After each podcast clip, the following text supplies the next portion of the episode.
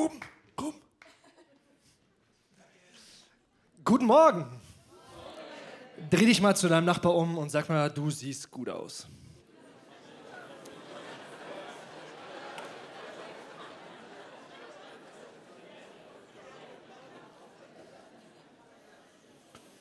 Hören wir doch immer gerne. Es schafft auch so eine ganz tolle Atmosphäre. Äh, man hört sonst immer zu oft, dass ein bisschen abgefuckt aussieht. Ich war schon lange nicht mehr beim Friseur, schon mal eine Entschuldigung vorneweg. Dienstag habe ich wieder einen Termin.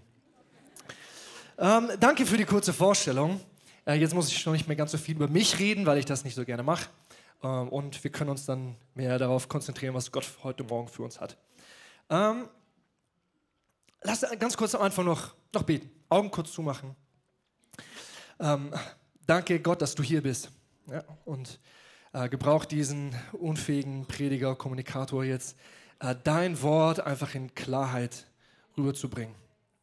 Öffne unsere Herzen, lass dann ein fruchtbarer Boden sein, wo das, was ich, was ich spreche, ähm, Frucht bringt. Ja? Und äh, danke, dass du hier bist und, und Gemeinschaft haben willst mit uns. Du willst mit uns kommunizieren, du willst mit uns Gottesdienst feiern. Amen. Gut. Ähm, der Teaser ist ja voll nice, geht so voll viel um Lernen, fühle ich mich als Lehrer natürlich total wohl. Ähm, ich bin, was Filling-Schwenne angeht, so voll das born and raised in Filling-Schwenning. Also ich komme aus Filling, bin hier ins Romeos-Gymnasium gegangen, habe hier mein Abitur gemacht. Ähm, genau, also komme hierher, bin in die Gnadenkirche gegangen und jetzt sind wir hier gelandet. Zwischendrin habe ich nach dem Abi äh, drei Jahre in Bibelschule gemacht, ähm, eine geistige Berufsschule ist auch voll gut, ne? Abitur und dann geistige Berufsschule.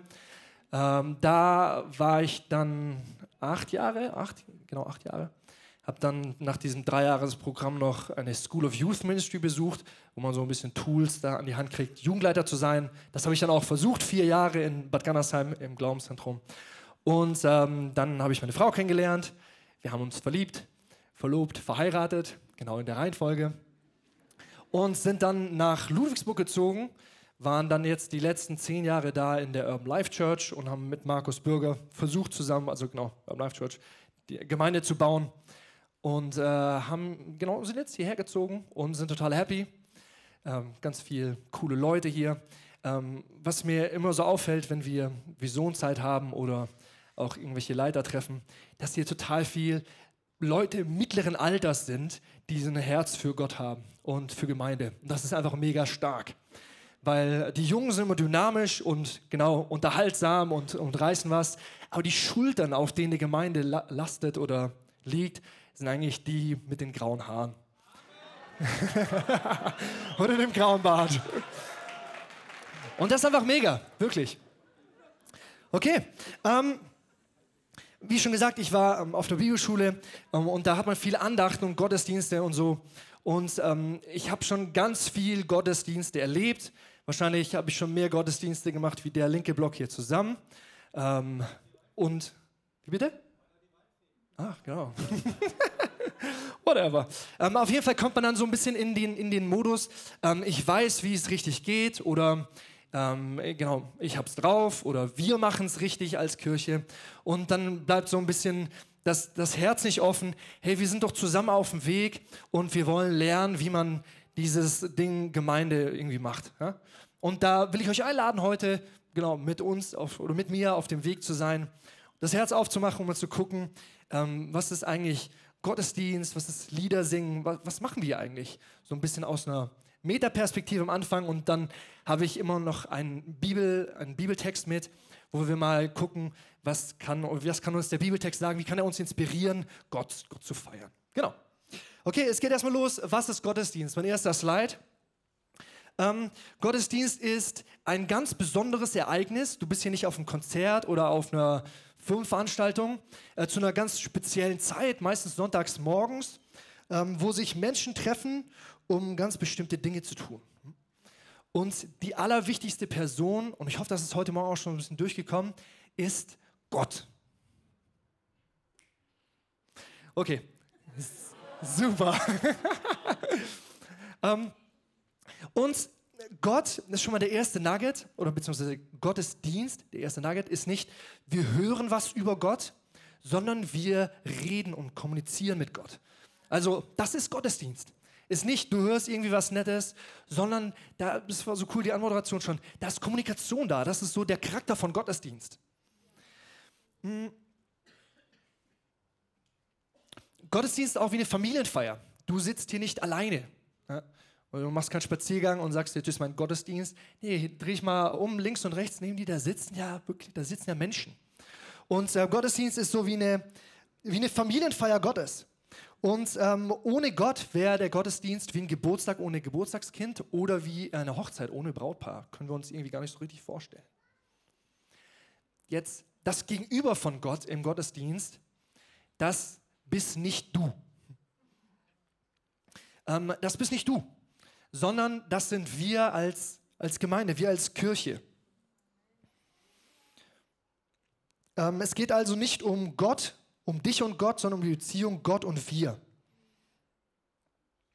Und ähm, manchmal haben wir in Gottesdiensten so Sätze wie, jetzt schließ mal die Augen, muss jetzt nicht machen, ähm, dann stell dir einfach vor, jetzt, genau, ähm, es ist egal, was der links und rechts neben dir denkt, jetzt ist nur wichtig, dass du jetzt mit Gott oder dass, dass Jesus jetzt zu dir spricht oder ähm, genau, was, was Jesus in deinem Leben machen will.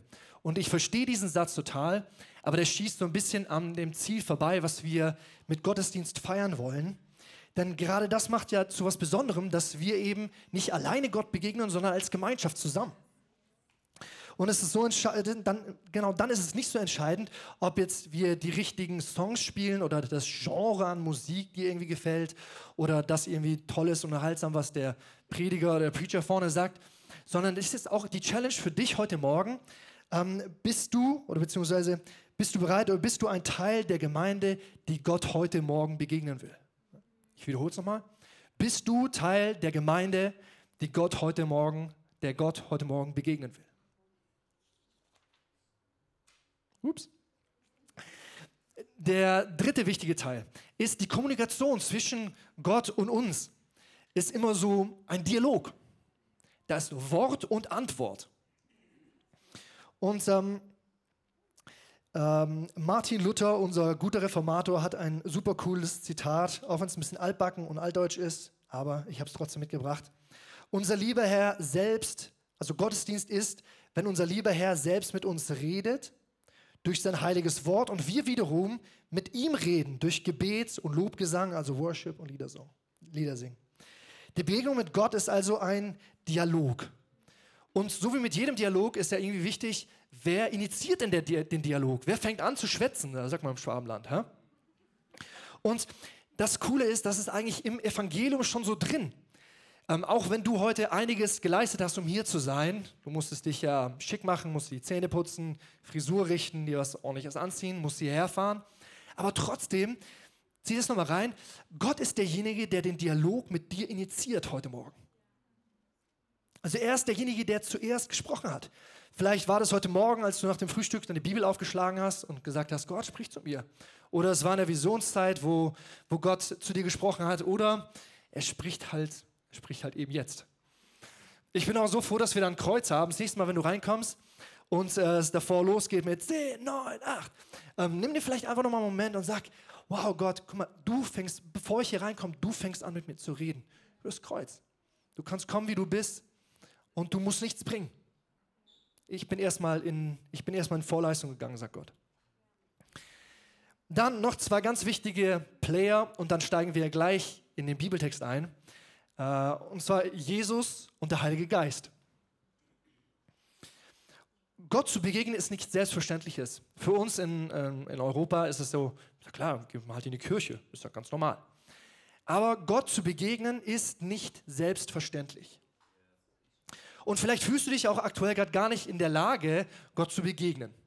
Vielleicht bist du so wie Adam und Eva, ähm, die Geschichte im Paradies, die haben was Verbotenes getan, dann verstecken sie sich.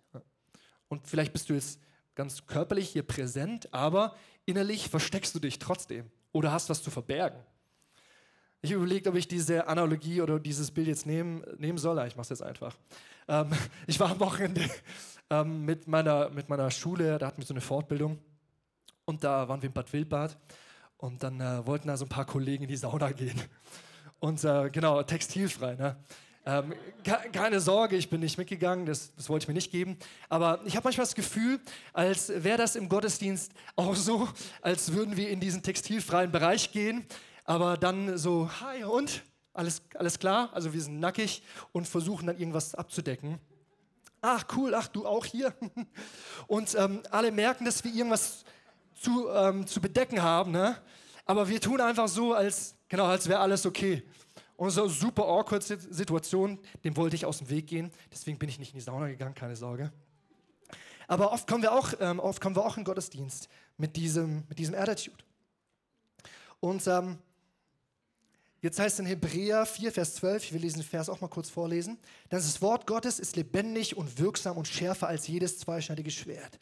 Es durchdringt bis es scheidet sowohl Seele als auch Geist, sowohl Mark als auch Bein.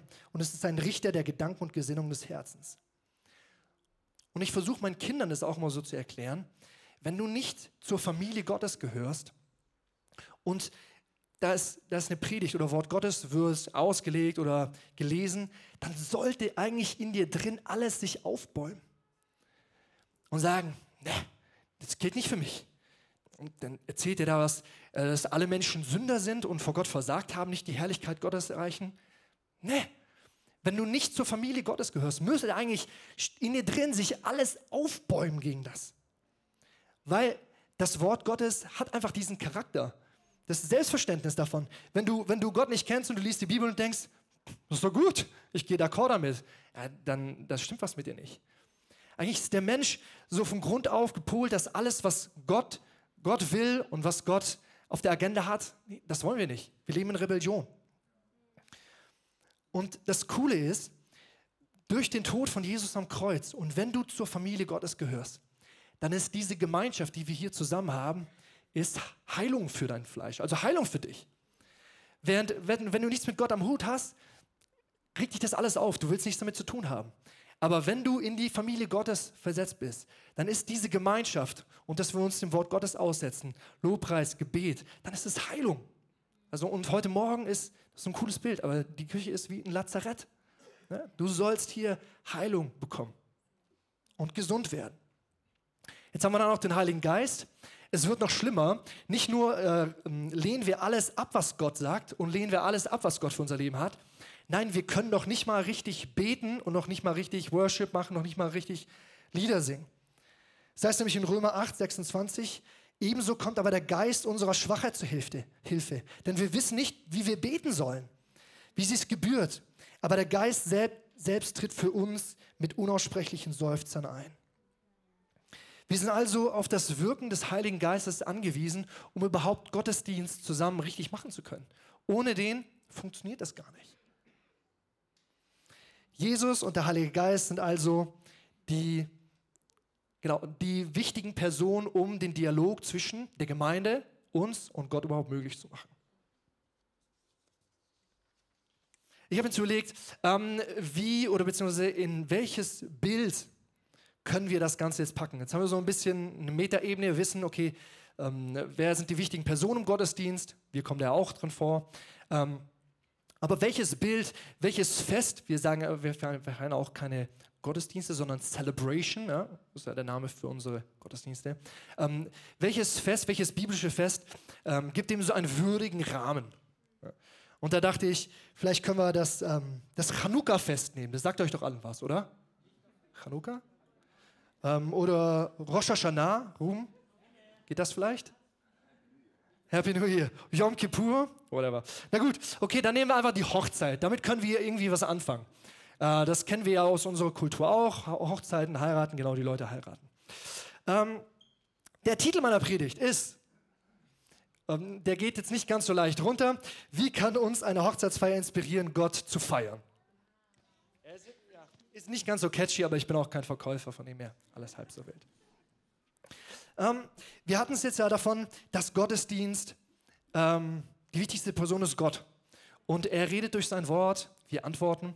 Jetzt meine Frage an euch, um ein bisschen um euch zu aktivieren. Wie kriegen wir das hin, dass wir jetzt dem Wort Gottes, was gesprochen wird, einen anderen Stellenwert geben, wie dem, was der Prediger oder was die Moderation oder was der Lobpreisleiter oder die Lobpreisleiterin sagt? Wie, wie könnten wir das hinkriegen? Also, das lebendige, ewige Wort Gottes, wo die Bibel davon spricht, dass Himmel und Erde werden vergehen, aber mein Wort bleibt bestehen. Und dem, was der Benny halt sagt, wie, krieg, wie könnten wir das hinkriegen? Dass wir dem jetzt auch Ausdruck verleihen. Ah, top, danke. Okay, äh, Uli, ähm, bist du mit dabei? Okay. Ich will euch gerne mit einladen, dass wir jetzt, wenn wir einen Bibeltext lesen, ähm, einfach dem Wort Gottes Respekt geben und sagen, hey, das ist jetzt nochmal was, was ganz anderes. Hier will Gott in dein Leben oder in dein Herz sprechen. Und wenn ihr dazu bereit seid und das auch so mitseht, dann lade ich euch gerne ein, mit mir aufzustehen, damit wir den Bibeltext lesen können.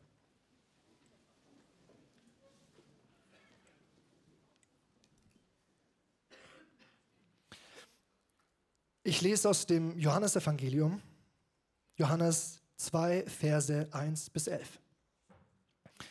Und am dritten Tag war eine Hochzeit in Kana in Galiläa und die Mutter Jesu war dort. Aber auch Jesus wurde samt seinen Jüngern zur Hochzeit eingeladen. Und als es an Wein mangelte, spricht die Mutter Jesu zu ihm, sie haben keinen Wein. Jesus spricht zu ihr, Frau, was habe ich mit dir zu tun? Meine Stunde ist noch nicht gekommen. Seine Mutter spricht aber zu den Dienern, was er euch sagt, das tut. Es waren aber dort sechs steinerne Wasserkrüge nach der Reinigungssitte der Juden, von denen jeder zwei oder drei Eimer fasste. Jesus spricht nun zu ihnen, füllt die Krüge mit Wasser und sie füllen sie bis oben hin. Und er spricht zu ihnen, schöpft nun und bringt es dem Speisemeister. Und Sie brachten es ihm. Als aber der Speisemeister das Wasser, das zu Wein geworden war, gekostet hatte, und er wusste nicht, woher es war, die Diener aber, die das Wasser geschöpft hatten, wussten es. Da rief der Speisemeister den Bräutigam und sprach, jeder setzt zuerst den guten Wein vor und dann, wenn sie trunken, betrunken geworden sind, den geringen. Du aber hast den guten Wein bis jetzt behalten. Diesen Anfang der Zeichen machte Jesus in Kana in Galiläa und ließ seine Herrlichkeit offenbar werden und seine Jünger glaubten an ihn. Danach zog er hinab nach Kapernaum, er und seine Mutter und seine Brüder und seine Jünger und sie blieben wenige Tage dort. Das war das Wort Gottes. Amen. Dürft euch gerne setzen. Wir steigen gleich richtig steil ein uns am dritten Tag. Was kann und darf uns das sagen? Gibt es noch irgendwie ein anderer dritte, einen, einen anderen dritten Tag, der euch, ja, der klingelt? Ja, genau, Jesus am dritten Tag auferstanden. Ähm, das soll uns als Gemeinde also daran erinnern, an unseren dritten Tag, an den wir jetzt auch heute hier sind, nämlich der Tag, an dem Jesus von den Toten auferstanden ist. Wie kriegen wir das als Church Family hin? glaube ich, schon ganz gut. Ich will euch ein bisschen mit reinnehmen, wie wir das als Familie, als Mikrofamilie ähm, hinkriegen. Äh, wir steigen meistens ins Auto im, ins, im Briachtal, äh, fahren ein bisschen zu spät los, aber dann gucken wir ähm, so ein bisschen, was die Leute um uns rum alle machen auf der Fahrt nach Filling. Und dann sage ich den Mädels, guck mal da, Sporttasche, ach, der geht wahrscheinlich zum Fußballturnier. Oder da, der hat seine, sein Fastnachtszeug an, oh, guck mal, die müssen jetzt da zur Fastnachtsveranstaltung gehen. Oder da geht eine Familie wandern, oh, guck mal, die müssen jetzt, die müssen jetzt wandern, spazieren gehen. Und dann frage ich immer, hey, und was machen wir am Sonntag? Was ist der Sonntag? Das ist der Tag für Gott und die Familie. Okay, super. Was bedeutet das denn? Ja, wir, wir dürfen in die Kirche gehen. Richtig. Und was noch? Äh, wir, wir dürfen Gott Lieder singen. Ja, Mann, genau. Was noch? Wir dürfen eine Bibelgeschichte hören und eine Predigt. Richtig. Und dann versuche ich, ohne Witz, auf, die, auf das Wording zu achten. Wir dürfen. Was für ein mega Privileg, dass wir auch die Woche starten mit so mega, mit einem Megatag und Gott so viel Segen für uns hat. Nicht wir, wir hetzen die ganze Woche ab, damit wir den Sonntag gerade noch so, so schaffen, sondern Gott beschenkt dich am ersten Tag der Woche. Und du darfst gestärkt in die Woche reingehen. Jeden Montag ziehe ich mir das wieder rein. Ja, Mann, ich gehe gesegnet in die Woche rein. Und diese Phrase am dritten Tag soll auch für uns uns heute Morgen nochmal so ein bisschen daran erinnern, dass du wirft jetzt auf die Geschichte, die wir jetzt gelesen haben, wirft so ein bisschen so eine Auferstehungsaura.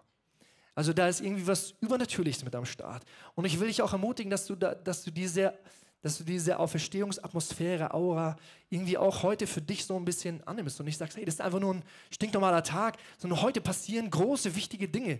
Für die Täuflinge, für uns. Und Gott hat irgendwie, Gott hat, Gott hat einen Segen für dich und du solltest diesen Segen mitnehmen und gesegnet in die Woche gehen. Hochzeit ist ja auch so ein überspannendes Megathema in der Bibel. Wir haben ja da ähm, in äh, Genesis 2, äh, Gott schuf den Menschen als Mann und Frau und dann die erste Hochzeit sozusagen, Adam und Eva. Jetzt lesen wir hier in Johannes 2 in der Mitte von der Bibel ja nochmal von einer Hochzeit und am Ende in der Offenbarung kommt dieses Thema der Hochzeit nochmal. Und äh, da steht in Offenbarung 19, Vers 6 bis 8. Halleluja. Denn der Herr, Gott der Allmächtige, hat die Königsherrschaft angetreten. Lasst uns fröhlich sein und jubeln und ihm Ehre geben. Denn die Hochzeit des Lammes ist gekommen und seine Frau hat sich bereit gemacht. Und es wurde ihr gegeben, sich in feine Leinwand zu kleiden, rein und glänzend.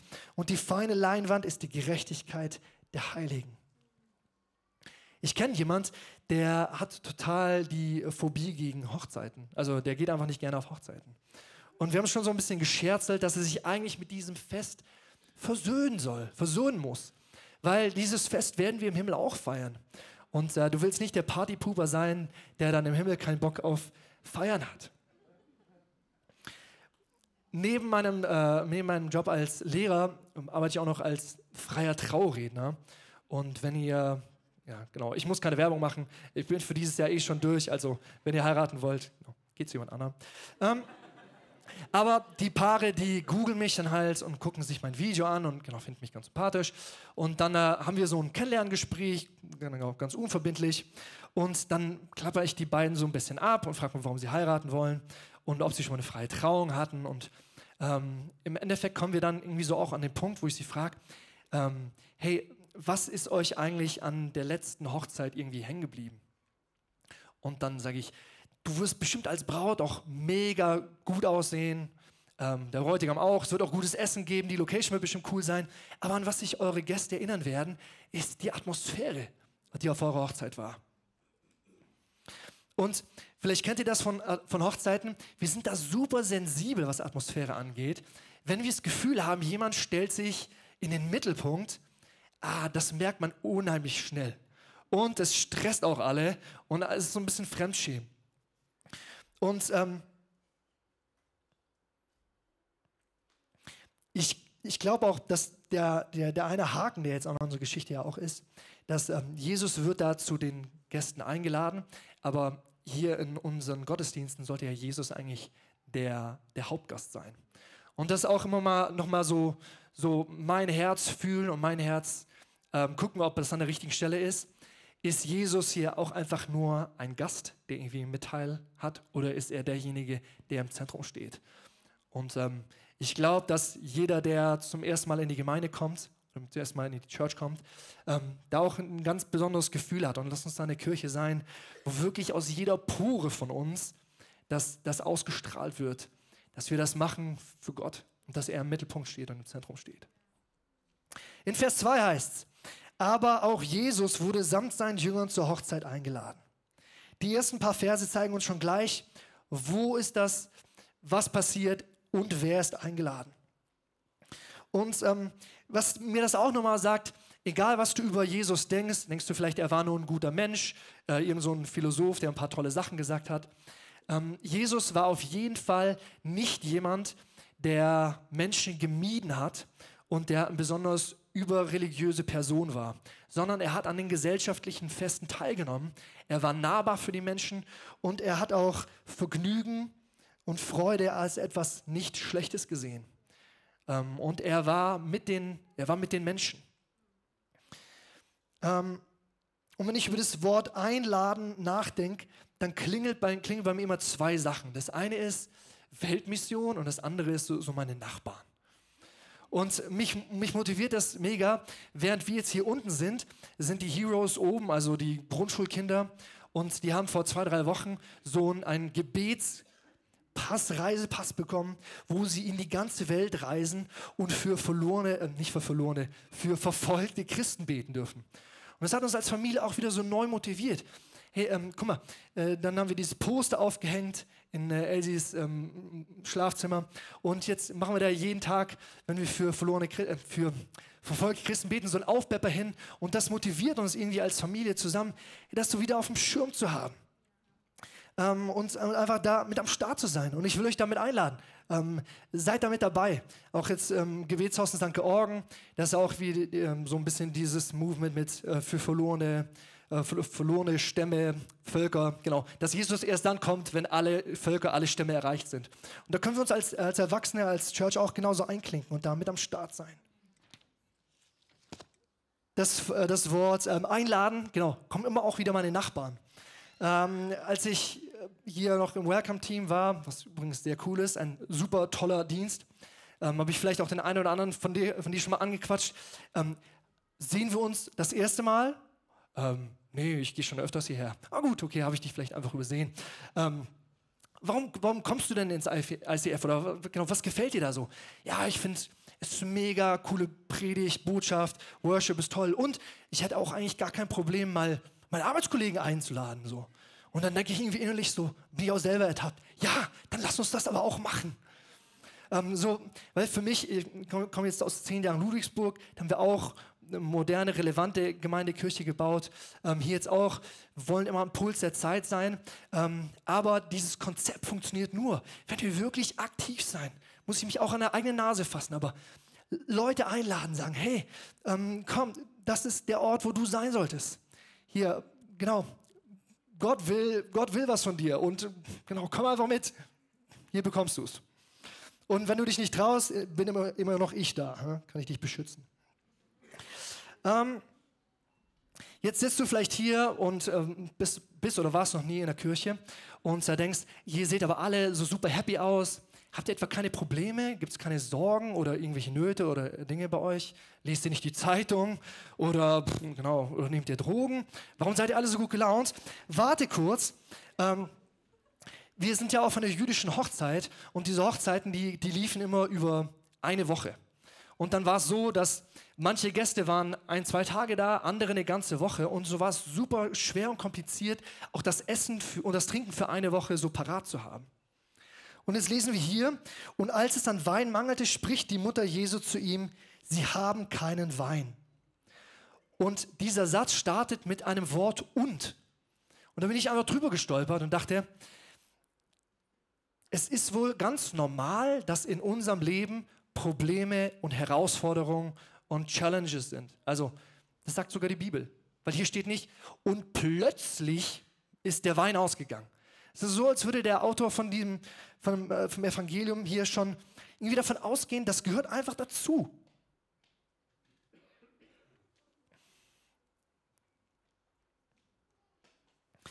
Was mich immer total motiviert ist, ähm, dass auch in diesem Vers, und da geht es auch um dieses allererste Wunder, was Jesus getan hat, und das geht jetzt raus an alle Ehepaare. Ähm, das Coole ist, es ist doch super ermutigend zu lesen, dass das erste Wunder, das erste Wunder, was Jesus getan hat, ist, dass er die Bedürfnisse, ja genau, Männer und Frauen haben ja unterschiedliche Bedürfnisse, und das Versagen, meistens versagen ja auch die Männer in der Beziehung, äh, in einer Ehe repariert werden. Also das erste Wunder, was Jesus gemacht hat, ist ein ganz besonderes Ehe- und genau, Partnerschaftswunder. Und ähm, das motiviert mich immer wieder ganz, ganz neu, dass es nicht so ist, ähm, Jesus tritt hier auf die Bühne äh, der Weltgeschichte und dann macht er erstmal ein persönliches Wunder. Und das gilt für dich als Ehepaar, gilt aber auch für dich als, genau, für dich als Single. Nimm es einfach so, dass, dass Gott genau, an dir persönlich interessiert ist. Wenn ich über dieses Wort Mangel stolper, merke ich auch, dass es mich immer wieder so auch ähm, in, in Worship reinführt. Weil Mangel ist auch einfach etwas, was total in uns Menschen angelegt ist. Ich glaube, keiner hier äh, sitzt und, und sagt, nee, Mangel habe ich nicht. Ja, doch, wir haben alle Mangel. Jetzt hier die Verheißung in Matthäus 5, Vers 3. Glückselig aber sind die geistlich Armen, denn ihnen ist das Reich der Himmel oder ihnen gehört das Reich der Himmel. Wo ich noch ein bisschen aktiver war als Lobpreisleiter, ähm, habe ich mich eigentlich auch immer so auf Konzerte oder auf Worship Nights vorbereitet, auch ganz bewusst nochmal vor Gott zu kommen und zu sagen, ich habe gar nichts zu bringen. Und das ist irgendwie so ein bisschen konterintuitiv Weil wenn du jetzt auch auf die Bühne ähm, guckst, vorn, denkst du, das sind ja alles Leute, die sind total begabt. Die haben ja eigentlich total viel zu bringen. Und dann ist es trotzdem so unheimlich schwer zu sagen, ähm, ich, will, ich will der Gemeinde dienen oder ich stehe auf der Bühne, aber ich habe eigentlich nichts zu bringen. Und auch nochmal dich so eins zu machen mit dem, eigentlich bin ich jemand, der total abhängig ist und Mangel hat und, und, und Gott braucht. Und manchmal komme ich auch hier noch rein und egal, was ich jetzt über mich denke, ob ich besonders gut performt habe die Woche, ob ich meine Familie ähm, gut geleitet habe, ob ich ein guter Lehrer war, ähm, einfach nochmal reinzukommen und, und, und wie so ein kleines, kurzes Bußgebet zu sprechen. Zu sagen, Gott, bitte sei mir Sünder einfach gnädig. So. Und das als kurzen Moment zu nehmen, bevor es hier gleich losgeht und bevor die Party abgeht, aber trotzdem so zu wissen, hey, ich will mit Demut in die Gegenwart Gottes kommen. Und dann einfach dieses kurze Bußgebet zu sprechen und zu wissen, dass Gott dich annimmt. Und er hat dann noch so ganz viel, aber dieses Fundament oder diesen Attitude in die Gegenwart Gottes zu kommen, ich glaube, das setzt einfach unheimlich, unheimlich viel frei. Jetzt kommen wir nochmal zurück zu unserer Hochzeit. Ich hoffe, ihr seid noch da. Am Vers 4. Jesus spricht zu ihr, Frau, was habe ich mit dir zu tun? Meine Stunde ist noch nicht gekommen. Was habe ich mit dir zu tun? Diesen Vers lesen wir noch irgendwo anders. Und zwar, Jesus treibt Dämonen aus. Ähm, in Schweine fahren die dann aus. Und die Dämonen sagen auch zu Jesus, Sohn Gottes, was haben wir mit dir zu tun? Also wir ähm, wissen nicht ganz, wie Jesus diesen Satz konnotiert hat. Also war es eher so ein barscher Satz oder war es eher so freundlich und nett? Aber mit dir anhand von dieser anderen Stelle merken wir schon, dass da so eine gewisse, gewisse Ernsthaftigkeit in diesem Satz war. Und ähm, ich bin jetzt auch keine 20 mehr. Als wir, als ich noch in meinen jungen Teen-Jahren war, da gab es von Hillsong United so ein Lied, Jesus, you are my best friend and you will always be and nothing will ever change it. Und das ist so genau so, so ein Schlager, der lief hoch und runter und jeder Lobpreisleiter hat den gespielt. Ruben, du bestimmt auch, oder? War das zu jung? Okay.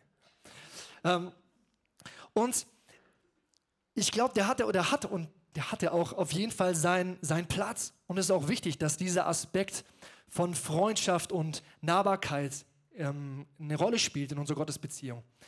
Aber hier sehen wir auch wieder, wenn unser Fokus sich auf das richtet, äh, genau, der Fokus sich auf, auf, auf unsere Anbetung richtet, wen beten wir überhaupt an, dann reagiert hier Jesus plötzlich ganz, ganz anders. Und klar, oft haben wir so ein bisschen so einen Kuschel-Jesus.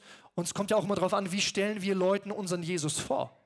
Ähm, und wenn wir halt auch so eine Offenbarung über die Freundschaft mit Gott in uns tragen, ist das auch super wertvoll. Aber ich wünsche mir, dass auch in unseren Gottesdiensten dieser Aspekt von, es ist ein, ein Gott, der ist heilig. Und der ist einfach eine andere Liga. Und mir hilft es immer, wenn ich so einen kurzen Abschnitt aus einem Glaubensbekenntnis lese. Und das sortiert meine Gedanken wieder. Wer bin ich und wer ist Gott?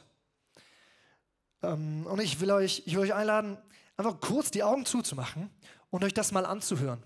Über manche, Sache, über manche Sachen stolpert man, aber manche Sachen, genau, die richten einfach den Fokus wieder so ganz neu auf das, wer Gott ist. Gott hat alles Leben. Er hat alle Herrlichkeit. Er hat alle Güte und Erfüllung in sich und von sich selbst. Und ist allein in sich und für sich selbst genügsam. Er reicht sich selbst. Indem er in keiner Weise irgendeine Kreatur benötigt. Benötigt nichts und niemanden, die er selbst geschaffen hat. Noch auf irgendeine Ehre von irgendjemand angewiesen ist. Vielmehr offenbart er nur seine eigene Ehre durch, an und über uns. Er allein ist der Grund alles dessen, was ist. Von dem, durch den und zu dem hin alle Dinge sind. Er hat die höchste Macht über sie. Durch sie, für sie oder über ihnen zu tun, was immer ihm gefällt. Vor seinen Augen sind alle Dinge aufgedeckt und nichts entgeht ihm. Sein Wissen ist unendlich, unfehlbar, unabhängig von jeder Kreatur. so wie nichts für ihn zufällig und in all seinen Geboten ist. Er ist ganz und gar heilig und in seinen Ratschlüssen, in seinen Werken und in allen seinen Geboten. Ihm steht zu, von Engeln, von Menschen und jeder anderen Kreatur, was auch immer nach seinem Gefallen von ihnen an Verehrung, Dienst oder Gehorsam zu fordern.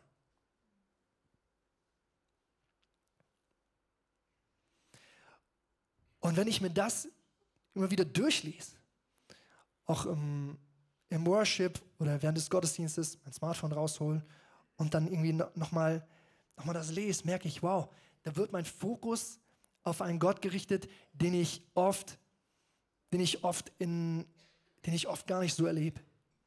Und es ist irgendwie cool und schön, wenn man das, wenn man das zu Hause erlebt. Aber ich habe ja vorhin auch schon gesagt, Gottesdienst ist, wenn wir zusammen Gott begegnen. Und ich finde es immer so ein, unheimliche, so ein unheimlicher Ehrfurchtsmoment, wenn wir merken, wow, das ist der Gott, zu dem wir beten. Wow, das ist der Gott, den wir anbeten. Vers 5. Seine Mutter spricht zu den Dienern, was er euch sagt, das tut. Ich finde es so cool, dass wir heute auch die Taufe haben. Und dieser Vers erinnert uns immer so auch daran, dass im Gottesdienst auch Gehorsam und so eine rationale Seite in, in unseren Gottesdiensten ist.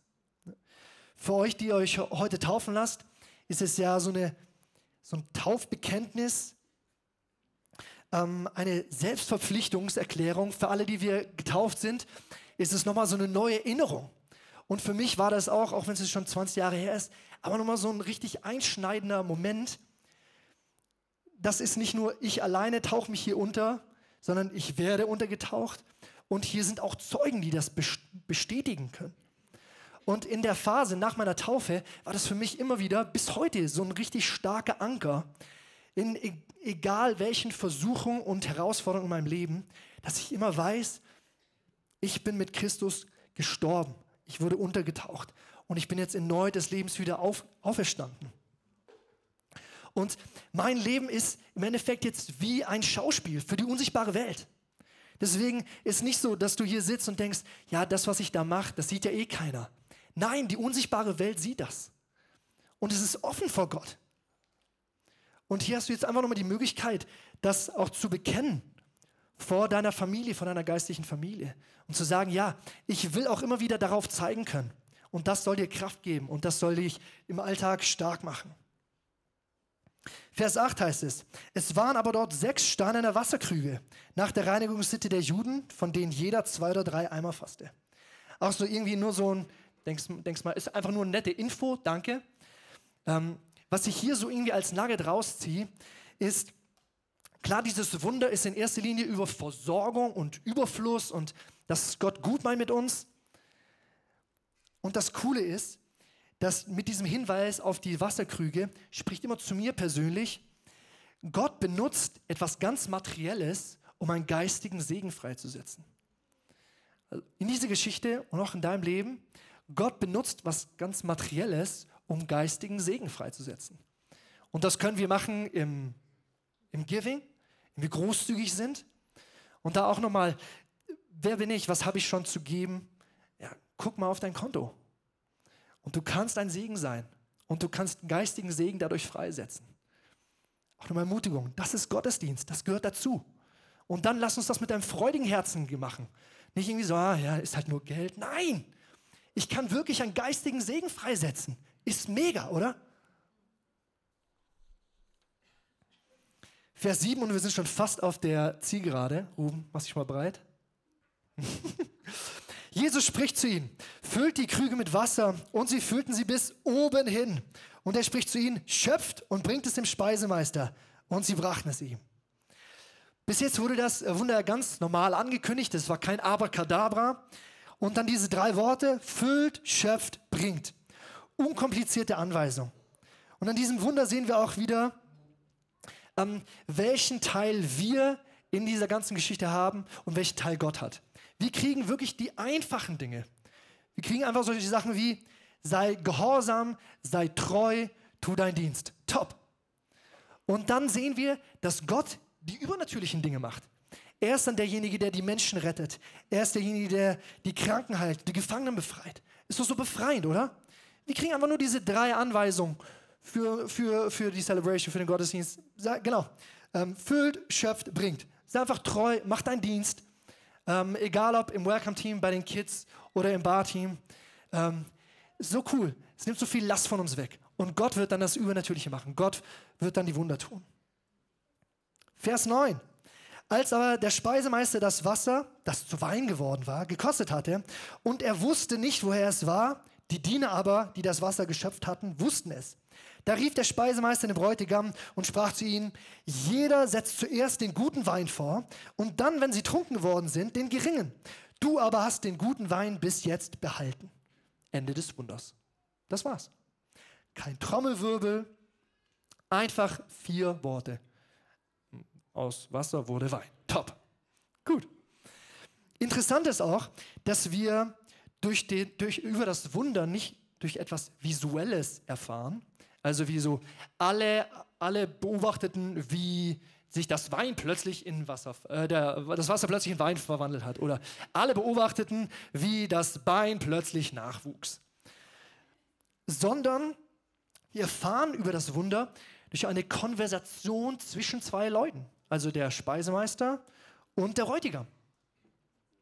Und das ist für mich auch wieder so eine coole Brücke zur, zur Taufe drüben. Und da freue ich mich auch auf die ganzen Taufzeugnisse, ähm, das soll den Fokus nochmal darauf richten. Oft erfahren wir eben über die großen Dinge, die Gott in unserem Leben tun, durch Zeugnisse. Und ich kann euch ermutigen, in der Zeit im Foyer oder in den Small Groups, aber lasst uns da auch aktiv werden darin, dass auch Gemeinde gemeinsam die groß, über die großen und auch die kleinen Taten Gottes zu sprechen und uns da zu ermutigen. Jetzt noch ganz kurz ein paar Worte zur Bedeutung zu Wein und Wasser. Genau, Wein, aus, sorry, aus Wasser wurde Wein. Ähm, einige ja, Leute, die sich über diese Bibelstelle Gedanken gemacht haben, haben gemeint, dass da eine Nähe besteht zwischen ähm, die, diesem Wunder und dem Abendmahl. Also hier steht, Wasser in Wein zu verwandeln, ist nichts anderes als Wein in Blut zu verwandeln. Das gibt uns eine gute Brücke dahin, dass wir als Gemeinde auch heute dieses Wunder, das Wasser zu Wein wurde, noch feiern. Heute jetzt nicht, aber in anderen Gottesdiensten im Abendmahl. Und ähm, das Abendmahl ist auch eine Form der Kommunikation, wo irgendwie wir alle mit im Boot sind. Da gibt es einmal, ähm, Gott kommuniziert mit uns, wir kommunizieren mit Gott wir kommunizieren untereinander oder es gibt so Mischformen. Und das Abendmahl ist so eine Mischform, wo all diese Kommunikationsdimensionen zusammenkommen. Und auch durch das Abendmahl wurden wir also in eine Gemeinschaft, ähm, sind, sind wir in eine Gemeinschaft versetzt, weil wir feiern das Abendmahl auch nicht alleine, sondern als Gemeinschaft zusammen. Und das Coole ist auch das Abendmahl als Teil unseres Gottesdienstes und unseres Lobpreises steht in 1. Korinther 11, Vers 26 über diesen proklamativen Aspekt des, äh, des ähm, Abendmahls. Denn so oft ihr dieses Brot esst und diesen Kelch trinkt, verkündigt ihr den Tod des Herrn, bis er kommt. Also wir feiern Abendmahl, wir singen Lieder über Gott, wir beten, dann ist es nicht nur eine Sache, die wir privat machen für uns, sondern eine Proklamation in die, die sichtbare und die unsichtbare Welt. Am Abendmahl können wir noch eine Sache super gut sehen, und zwar, dass das Abendmahl kein Selbstbedienungsladen ist. Lesen wir im Lukas 22, Vers 19. Und er nahm das Brot, dankte, brach es, gab es ihnen und sprach, das ist mein Leib, der für euch gegeben wird. Das tut zu meinem Gedächtnis. Und wenn das Brot und der Wein da vorne stehen, dann versuche ich mir das auch nochmal in meine Gedanken zu rufen, dass jemand da war, der das für mich hingerichtet hat. Und dass ich, wenn ich da nach vorne komme, das kein Selbstbedienungsding ist, sondern ich bin ein Beschenkter. Und genauso wie Jesus das Brot gebrochen hat und sein Jünger gegeben hat, hat das auch für mich jemand hingerichtet. Und ich darf wirklich empfangen und mein geistiger Mensch darf dadurch stark werden und Kraft bekommen. Ich hoffe, die Message was Gottesdienst ist und dass es nicht eine One-Man-Show ist, ist ein bisschen bei euch angekommen. Ich wünsche mir noch für den, für den letzten Gedanken, dass ihr euer Herz noch mal so ein bisschen aufmacht. Weil ich glaube, das ist auch ein Booster für, für dein persönliches Lobpreis, Leben im Lobpreis-Lebensstil. Ähm, der letzte Gedanke zum Abendmahl noch. Das, das Abendmahl ist eins der Feste, wo wir auf jeden Fall wissen, dass das im Himmel noch gefeiert wird. Du kannst ja niemandem erzählen, im Himmel wird das und das und das gemacht. Wir haben nicht so viel Infos. Aber eine Info haben wir aus Matthäus 26. Ich sage euch aber, ich werde von jetzt an von diesem Gewächs des Weinstocks nicht mehr trinken, bis zu jenem Tag, da ich es neu mit euch trinken werde im Reich meines Vaters. Und da will ich euch auch nochmal ermutigen, wenn ihr in die Celebration kommt, in die Lobpreiszeit, egal was, was wir hier feiern zusammen, ähm, komm mit dieser Ausrichtung und mit dieser Erwartung, äh, dass ein Stück vom Himmel dir begegnet. Eigentlich würde man, wenn man über Lobpreis spricht, ein, ein ganz anderes Bild nehmen. Man würde wahrscheinlich aus der Offenbarung irgendwas vorlesen, weil in der Offenbarung steht, wie der Lobpreis im Himmel ab, abläuft. Das ist vielleicht so ein kleines bisschen die Brücke. Aber lass uns da wirklich ein Herz, ein Herz haben, was mit dieser Erwartung kommt, okay, ich will mich jetzt einklinken in das, was im Himmel eh schon passiert. Entweder man sagt, okay, wir holen das, was im Himmel ist, hier runter, oder wir klinken uns einfach ein in diese Anbetung, die im Himmel eh schon 24 Stunden läuft. Und der, der Katechismus, so ein Westminster-Katechismus, der bringt es eigentlich super gut auf den Punkt, wofür wir Menschen geschaffen sind.